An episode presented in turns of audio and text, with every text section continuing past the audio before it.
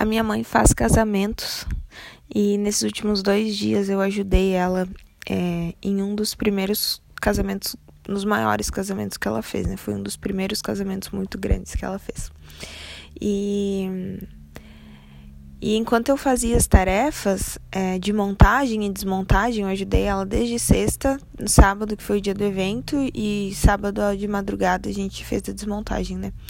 Então, durante todas as tarefas que eu executei, eu comecei a me perceber e comecei a entender o que, que eu gostava, o que, que eu não gostava de fazer, mesmo numa área que não é a minha, mesmo numa área que não tem nada a ver com a que eu trabalho, que é o marketing digital. É... E eu acho eu acho interessante a gente ter essa percepção, porque autoconhecimento é muito tudo, né? A gente vai aprendendo sobre a gente enquanto a gente faz, uh, enquanto a gente vive, né? Como que, como que eu tô me sentindo em relação àquela atividade? É um trabalho bem manual, bem, bem de artesanato até, né? É, eu ajudei bastante ela na montagem, ajudei bastante ela a montar as artes florais e montar as estruturas onde ia os móveis e a arte dela. E eu comecei a perceber que tinha partes do casamento que eu não gostaria de estar. Por exemplo, aquele finalzinho quase na hora de entregar, que começa a aparecer os pepinos, os doces começaram a derreter, é, a, o vento começou a derrubar as flores eu não eu não curto muito essa essa parte que é tão dinâmica, sabe? Que é tão loucura ali na hora do início, mas em compensação, se tu me der um trabalho para eu fazer um trabalho focado de por quatro, cinco horas, mesmo que seja muito minucioso, eu consigo fazer muito bem. Então, aonde eu me sinto bem, aonde eu me sinto feliz, onde eu me sinto realizada, onde eu me sinto presente. E para mim teve muito tem muita relação com o tipo de trabalho que eu estou fazendo, né?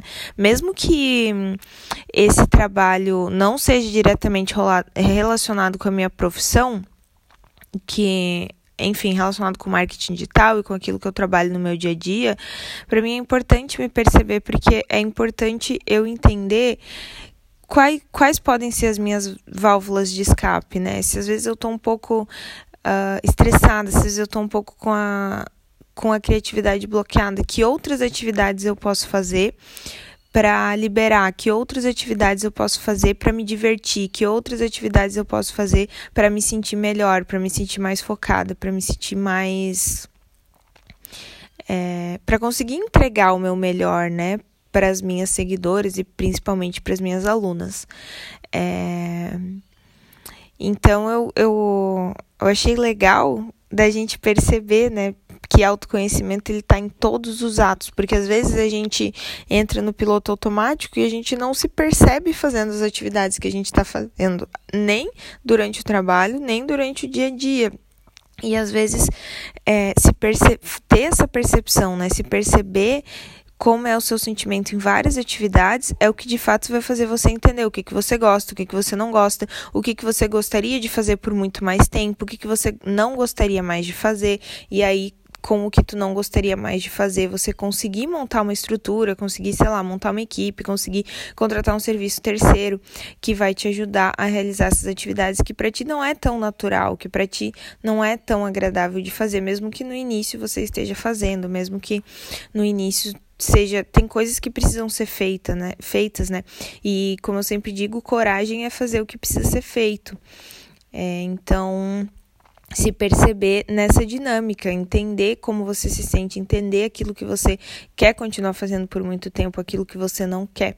E isso dá uma sabedoria muito grande, dá uma força muito grande. E, e claro que a gente pode extrapolar isso se você for gestora, se você for dona do teu negócio, para a tua equipe também, porque assim como você se percebe, se a tua equipe se percebe, se a tua equipe comunica contigo o que, que ela gosta e o que, que ela não gosta de fazer, tu provavelmente vai conseguir desenvolver a pessoa naquilo que ela gosta de fazer e você vai deixar a tua própria equipe te dizer qual vai ser a tua próxima contratação, qual vai ser a tua próxima terceirização, porque você vai deixar a pessoa certa no lugar certo, tu vai deixar a pessoa.